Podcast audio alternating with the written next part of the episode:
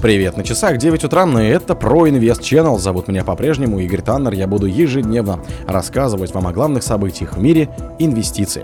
Рекордное число россиян в 2023 году попросило убежища в Южной Корее. Глава дипломатии Евросоюза допустил разрешение конфликта на Украине в ближайшие месяцы.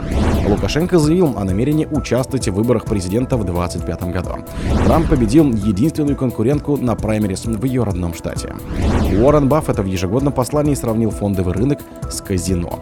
Пентагон возбудил 50 дел из-за мошенничества и краж при поставках оружия в Украину. Спонсор подкаста Глаз Бога. Глаз Бога это самый подробный и удобный бот пробива людей, их соцсетей и автомобилей в Телеграме. Рекордное число россиян в 2023 году попросило убежище в Южной Корее. В 2023 году рекордное число россиян попросили политического убежища в Южной Корее. Это следует из отчета, опубликованного на сайте Корейской миграционной службы, входящей в состав Министерства юстиции. Согласно ему, в прошлом году власти зарегали 5750 просителей с российским гражданством. Это более чем в 5 раз больше, чем годом ранее, когда о политическом убежище просили только 1039 россиян и больше, чем общее количество обращений от россиян с 94 по 19 года. Общее число просителей политического убежища с российским паспортом по итогам 23 года составило 18 838 человек. По этому показателям Россия оказалась лидером с большим отрывом обогнав Казахстан, Китай, Малайзию, Индию, Монголию и Турцию. Тренд продолжился и в 24-м за январь об убежище попросили 376 россиян, 142 индуса, 142 монгола, 132 казахстанца, 129 китайцев, 130 13 малазийцев и 66 турков. Глава дипломатии Евросоюза допустил разрешение конфликта на Украине в ближайшие месяцы. Исход конфликта на Украине может определиться уже в ближайшие несколько месяцев. Об этом в интервью испанской газете заявил глава европейской дипломатии Жозеп Барель.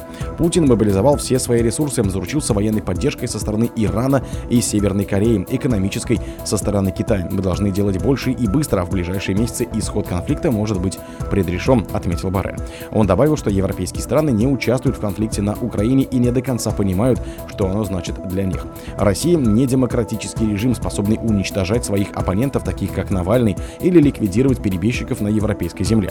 Хотим ли мы, чтобы он появился на пороге Европы и контролировал 36% мирового рынка зерна, отметил глава дипломатии Евросоюза. Лукашенко заявил о намерении участвовать в выборах президента в 2025 году.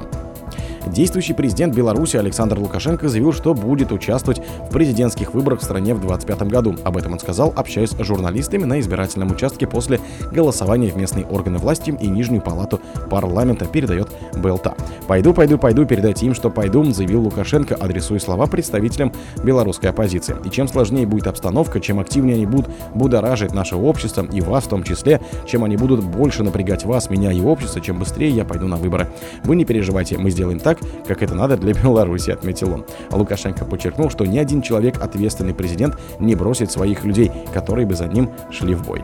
При этом действующий президент отметил, что до выборов остался еще год. Многое может измениться. Естественно, я и все мы, общество, будем реагировать на то, какие изменения будут происходить в нашем обществе и в какой ситуации мы подойдем через год к голосованию, указал Лукашенко. Трамп победил единственную конкурентку на праймерис в ее родном штате. Бывший президент США Дональд Трамп одержал уверенную победу на праймерис республиканской партии в Южной Каролине. Это родной штат его единственной конкурентки Ники Хейли. Ранее она также была губернатором штата. После подсчета 99% голосов избирателей Трамп набрал 59,8, Хейли 39,5 передает Reuters. Трамп победил во всех конкурсах, где учитывались голоса республиканцев. Раньше бывший президент одержал победу в Айове, Нью-Гэмпшире, Неваде и на Венгерских островах США. Выступая перед своими сторонниками, Трамп заявил, что еще никогда не видел республиканскую партию такой единой, как сейчас. Это произошло немного раньше, чем мы ожидали, и это оказалось еще большей победой, чем мы предполагали, признался он. На этом фоне сторонники Трампа стали еще активнее призывать Хейли выйти из президентской гонки, однако она заявила, что остается в ней, по крайней мере, до супер вторника 5 марта, когда состоятся республиканские праймерс и кокусы в 15 штатах на одной территории, пишет Reuters. 40% это не такая крошечная группа. На наших республиканских праймерс огромное количество избирателей говорят, что хотят альтернативы, отметила бывший губернатор. Уоррен Баффет в ежегодном послании сравнил фондовый рынок с казино. Один из самых авторитетных инвесторов Уоррен Баффет в ежегодном послании акционерам сравнил современный фондовый рынок с казино. Такие письма миллиардер пишет каждый год, начиная с 1965 года, сопровождая ими годовые финансовые отчеты инвесткомпании. Послание опубликовано на ее сайте. Хотя фондовый рынок значительно больше, чем он был в наши ранние годы, сегодня его активные участники не отличаются небольшой эмоциональной устойчивостью, не лучшей обучаемостью, чем во времена, когда я учился в школе школе. По какой-то причине рынки сейчас гораздо больше похожи на казино, чем когда я был молод, отметил он. Настороженность Баффета вызывает и распространение технологий, благодаря которым эти казино теперь живет во многих домах и ежедневно искушает их обитателей.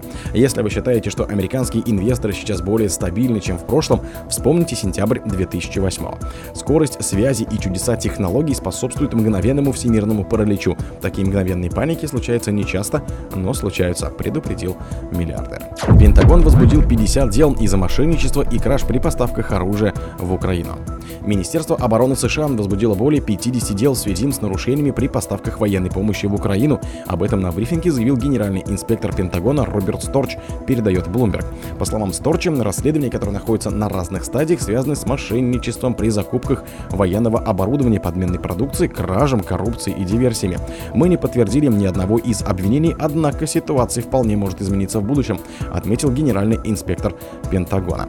Сторч допустил, что в будущем будет проведено еще больше расследований возможных злоупотреблений и нецелевого использования американского оборудования, учитывая количество и скорость его поставок в Украину. Он уточнил, что пока аудиторы выявляют недочеты и пробелы в предоставлении помощи, включая неправильно заполненные декларации на грузы, отправленные на Украину через Польшу. О других событиях, но в это же время не пропустите. У микрофона был Игорь Таннер. Пока.